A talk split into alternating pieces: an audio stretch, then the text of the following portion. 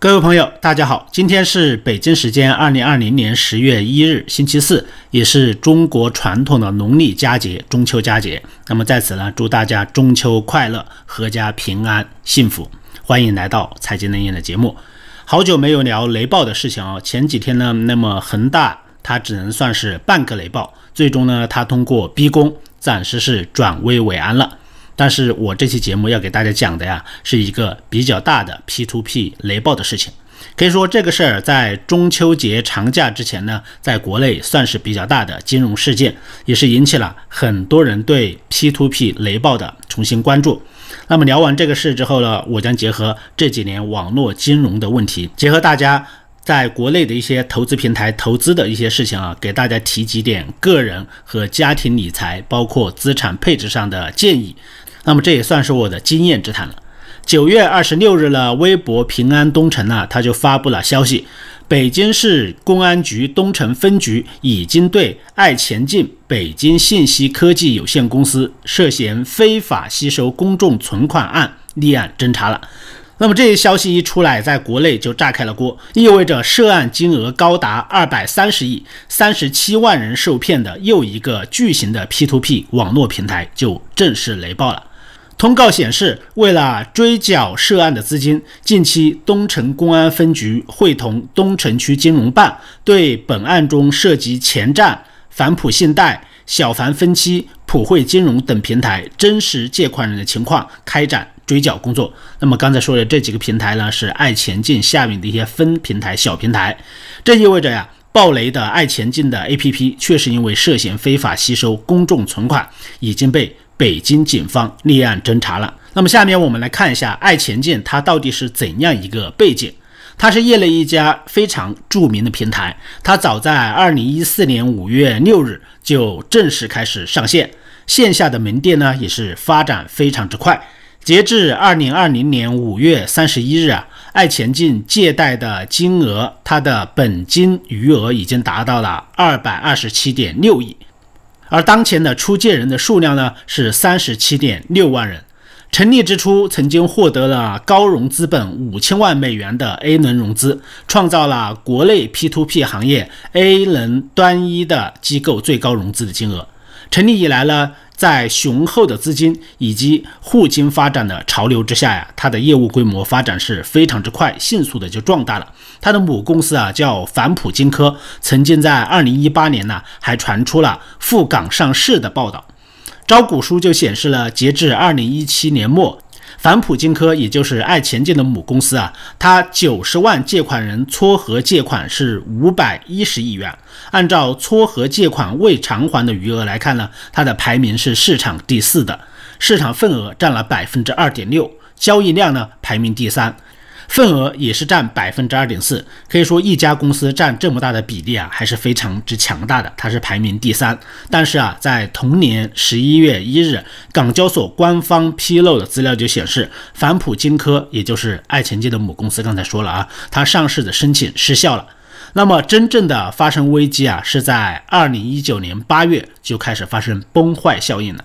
反哺金科合肥的第一分公司怀疑了，因为借款之后就放贷之后啊，催收问题，被当地的警方进行入场检查。它这个是警方入场检查，是这样一个程序，它不是立案哦。大家注意，就是二零一九年八月，而在同年的九月份呢，公司就发生了工商登记的变更。名称变成了上海榕树网络科技有限公司，像张帆、杨帆、张辉三个人就退出了董事，仅留下一个人。而在今年一月，有媒体就报道说呀，爱前进因为涉嫌募集资金，也被北京东城区公安经侦部门立案侦办了。但是这个消息啊，随即是遭到了爱前进总裁杨帆的否认，他说没有收到调查的通知。这是今年一月份。官方没有正式发公告，只是有传言。那么今年的七月份呢，被立案的消息又再度的就爆出来了。爱前进昔日的代言人汪涵和刘国梁，就一度冲上了微博的热搜榜。我们知道汪涵是湖南卫视的台柱子，对不对？非常著名的主持人，影响力是非常之大的。而刘国梁呢，以前是国乒的冠军，世界冠军，后来又是国乒的教练，可以说也是影响力非常大的人物在体育界。对此呢，两个人都在公共的场合就发声道歉了。汪涵在第二天，他发表了公告，就表示啊，自己曾经在二零一六年到二零一八年为爱前进 APP 代言，之后呢，得知啊这个产品出现了兑付迟缓的现象。就已经多次联系平台，敦促尽快为大家解决问题。之后呢，他还将和律师团队积极和大家一起进行跟踪此事，共同面对。可以说，汪涵的这个态度呢，还算是可以的。相比较而言呢，国内很多明星呢，为这些 P2P 平台背书代言之后啊，雷暴发生之后啊，他们基本上是不闻不问的，基本上是不做声的。所以相比较而言呢，汪涵、刘国梁这样还算是有点良心的，对不对？那么身处舆论漩涡中的爱前进呢，也在官方的微博中就表示啊，目前公司仍然在正常运营当中，关于立案我司没有接到任何的信息，请勿轻信谣言。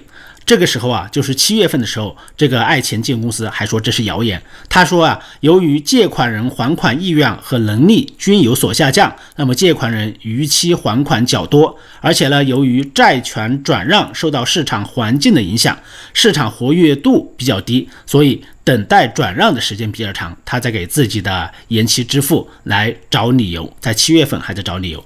那么，但是啊，截至二零二零年八月三十一日，根据爱前进官网披露啊，爱前进借贷余额是本金是一百九十七亿，当前出借人的数量是三十七万，目前呢，九十天以上逾期的金额是七十九点三九亿元，逾期的笔数啊达到了四十二点五四万笔。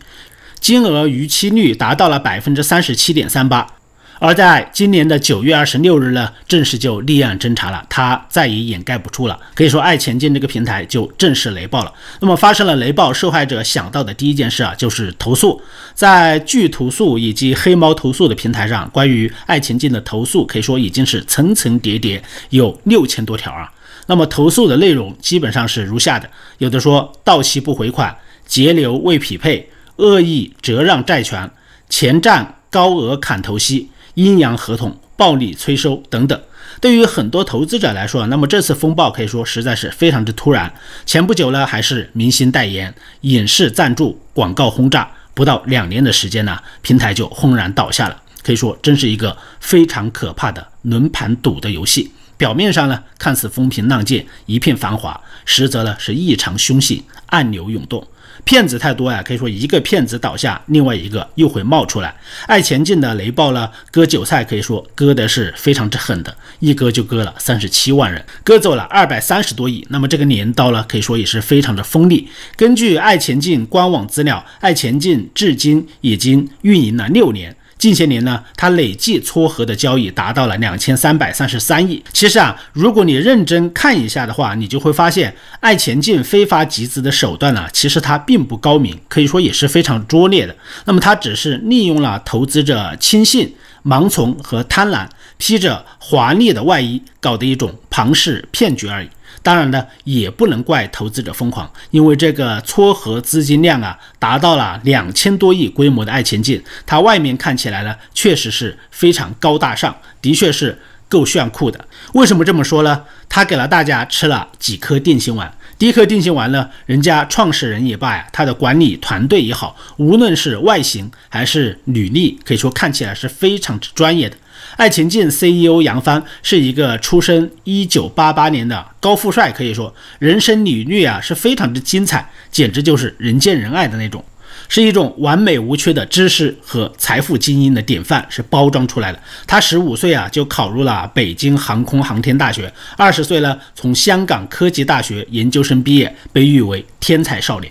杨帆先后就职于美国的友邦保险公司、英国的宝诚保险集团，自称呢在财富管理、资产配置、风险管理领域摸爬滚打近十年。那么这让他的互联网金融创新先锋的形象就非常抢眼了。很多投资者啊看到杨帆这样的背景呢，可以说都吃了一颗定心丸。结果这颗定心丸后面呢就是一个大的骗局。这是第一个。第二个定心丸呢，它就是披着人工智能的外衣，把自己打扮成高回报率、高科技、热爱公益事业的一个高富帅。爱前进呢，假借人工智能加上金融这个高大上的名称，在全国开设了多家理财的网店，以高额的利息为诱饵，吸引投资人购买他的理财产品。他们声称呢，爱前进的经营是依靠 AI 驱动的，人工智能驱动啊，是不是很高大上？听起来啊，他从获客、运营到风控，每一个环节无不利用人工智能，获得了良好的用户体验。和风控保障，这是他们吹嘘的。当然啊，爱前进它同时荣获了二零一八年度的金融大数据行业领军企业奖。他们还自称呢，自主研发了一套智能动态的风控生态系统，这是业内首个完整的动态风控知识图谱生态系统，推动国内金融科技创新的一个升级。可以说说的是玄乎其神啊，天花乱坠的那种啊。那么杨帆他开口就必称大数据、机器学习。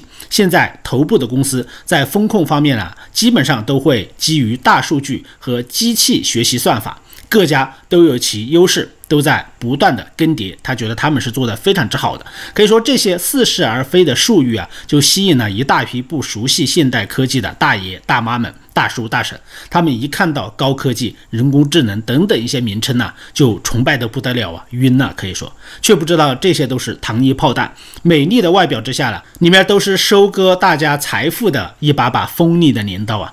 其实不要说一些大爷大妈们挡不住啊，那么就算是很多中产白领呢，也很容易被这类骗局、被这些名词给迷惑。比如说，很容易就被数字货币、云计算。人工智能等等一些高大上的词给迷惑了，最终呢也是容易掉进这个坑里面去。这是第二个定心丸，就是这些高科技的名词。第三颗定心丸呢，就是爱钱进的大打广告，到处都是它的身影呢。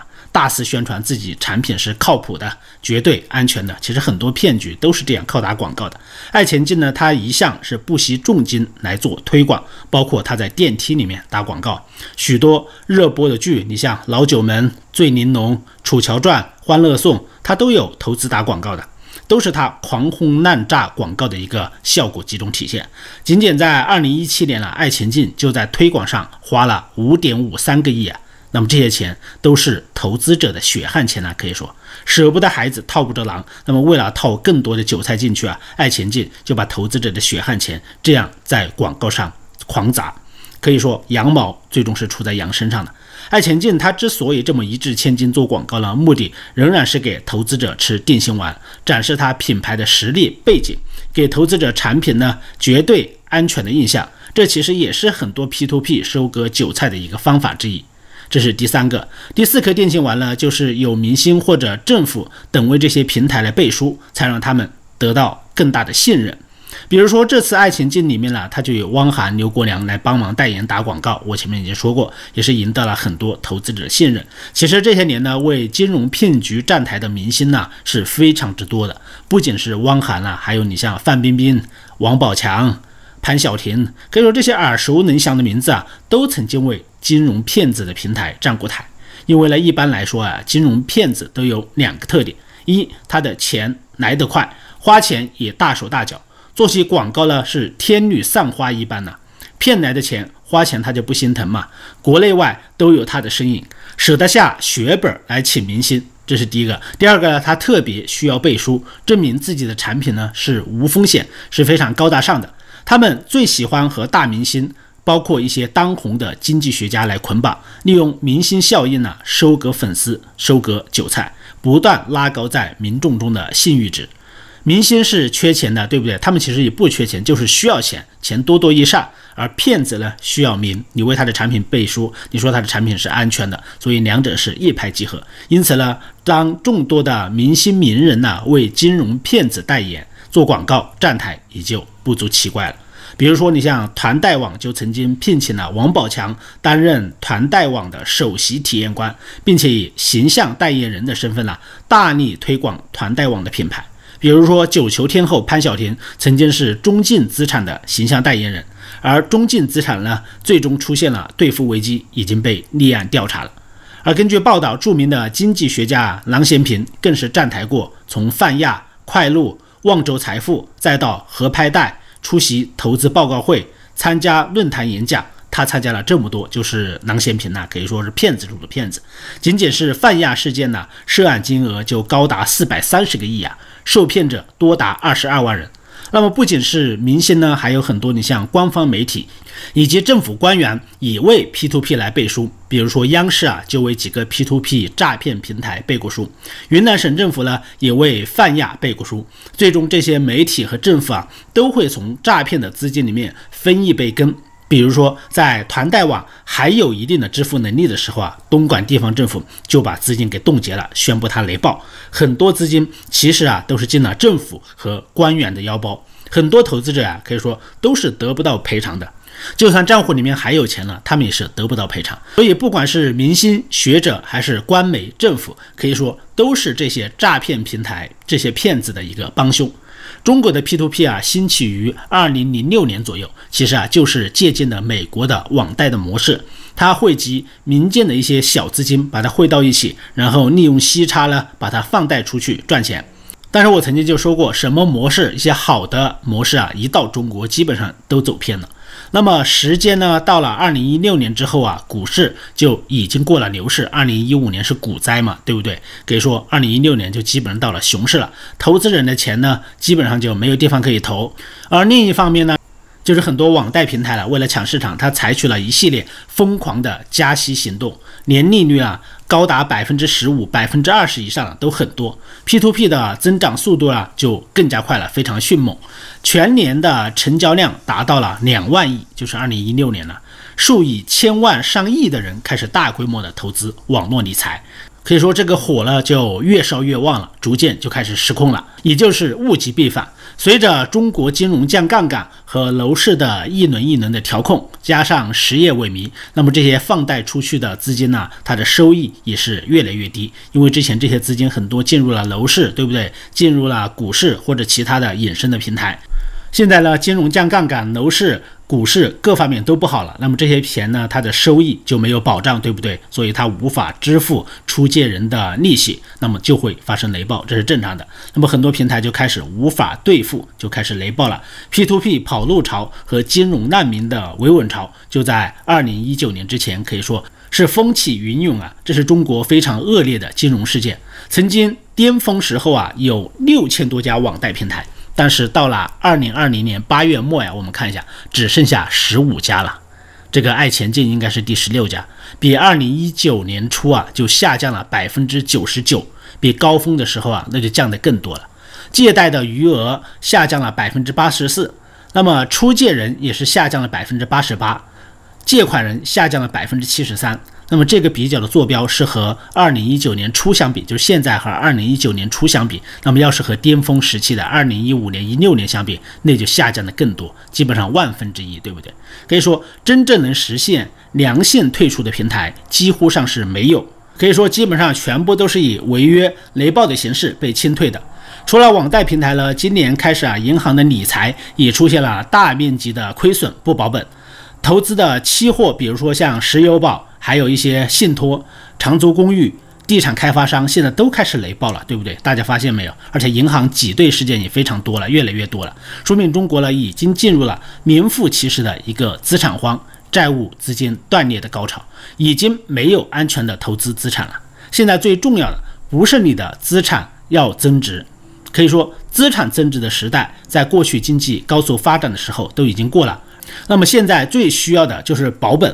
保住你的本金，所以说到具体的投资上也罢，理财也罢，都不能轻信所谓的明星专家，关键是要相信自己的常识，自己看得懂的你才能投，否则呢，你一旦信进去了，那么就可能会背个韭菜，乃至被骗得血本无归，连你的本金呢都可能拿不回来。贪婪是魔鬼啊，轻信就是祸害。我们看一下这些年，泛亚、一租宝、中进。爱前进，还有团贷网等等啊，都是一个个惊心动魄的数据之下，是多少投资者的欲哭无泪、投告无门的一个血泪史，对不对？你告都没地方告的，很多金融难民你去告，国家觉得你危害了社会的稳定，还要对你进行抓捕、拘留，都是这样的。其实啊，这些庞氏骗局可以说画皮啊，并不是那么别致，只是呢，很多的人呢，利令智昏，就是贪图它的高利息，被欲望蒙蔽了眼睛。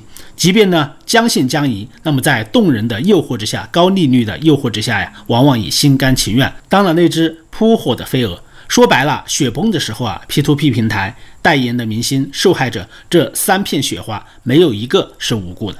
那么一次又一次血的教训，其实就在告诫我们普通的投资者：君子爱财，取之有道，不要为了蝇头小利了就冲昏了头脑。这个世界可以说不承受较大波动幅度啊，你不可能取得百分之十以上的年化资产的，对不对？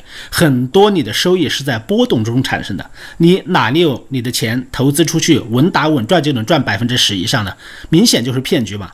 我以前就说过，如果年化收益率超过百分之八，投都不要投，看都不要看，基本上都是骗局。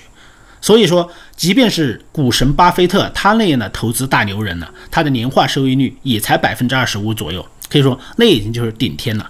无论打着什么旗号来诱惑你，什么汪涵，什么 AI 加，来告诉你投资要取得高收益，那么背后一定就是高风险、高波动。没有高风险高波动，那么基本上就是骗局。那些承诺高收益而低风险的投资啊，所以大家一定要留神，瞪大眼睛，更不能指望有天上掉馅饼的事情。那么在梦想取得高额回报之前呢，首先啊，你要看住你自己辛辛苦苦几十年赚来的本金。金融的力量呢，不在乎短期有多高的回报，而在于啊，基于时间值上的复利。大家知道复利是什么吗？就是爱因斯坦说的世界上第八大奇迹，复利可以让你的资金翻很多倍。但是啊，唯一的一个前提是需要时间这个跑道时间足够长。可以说那些利令智昏、孤注一掷，希望短期啊赚快钱的，最后的结果往往就是赔了夫人又折兵，人财两空。永远不要以为自己比别人高明呢，能够逃过击鼓传花的最后一棒。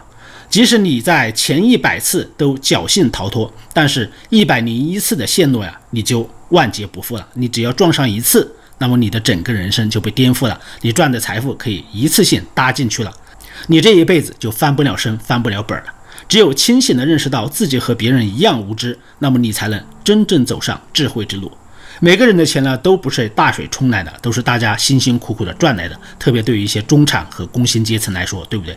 都是全家人长期点滴积累、省吃俭用赚来的财富。所以一定要记住，你贪的可能是人家的高利息，但是人家看重的就是你的本金。推而广之呢，也要牢牢记住一个投资的铁律。能引真理再次告诫大家：世界上没有免费的午餐，免费的往往都是最贵的。大家体会一下这句话：风险和收益成正比，那么千万不要指望有天上掉馅饼的高收益、无风险或者低风险的好事，没有这样的产品的。投机是死于贪婪，赚钱不易。那么为了自己的孩子，为了家人，请大家擦亮眼睛，照料好自己的钱包。好，今天的节目就到这里，请大家随手关注我的频道，谢谢大家收听，再见。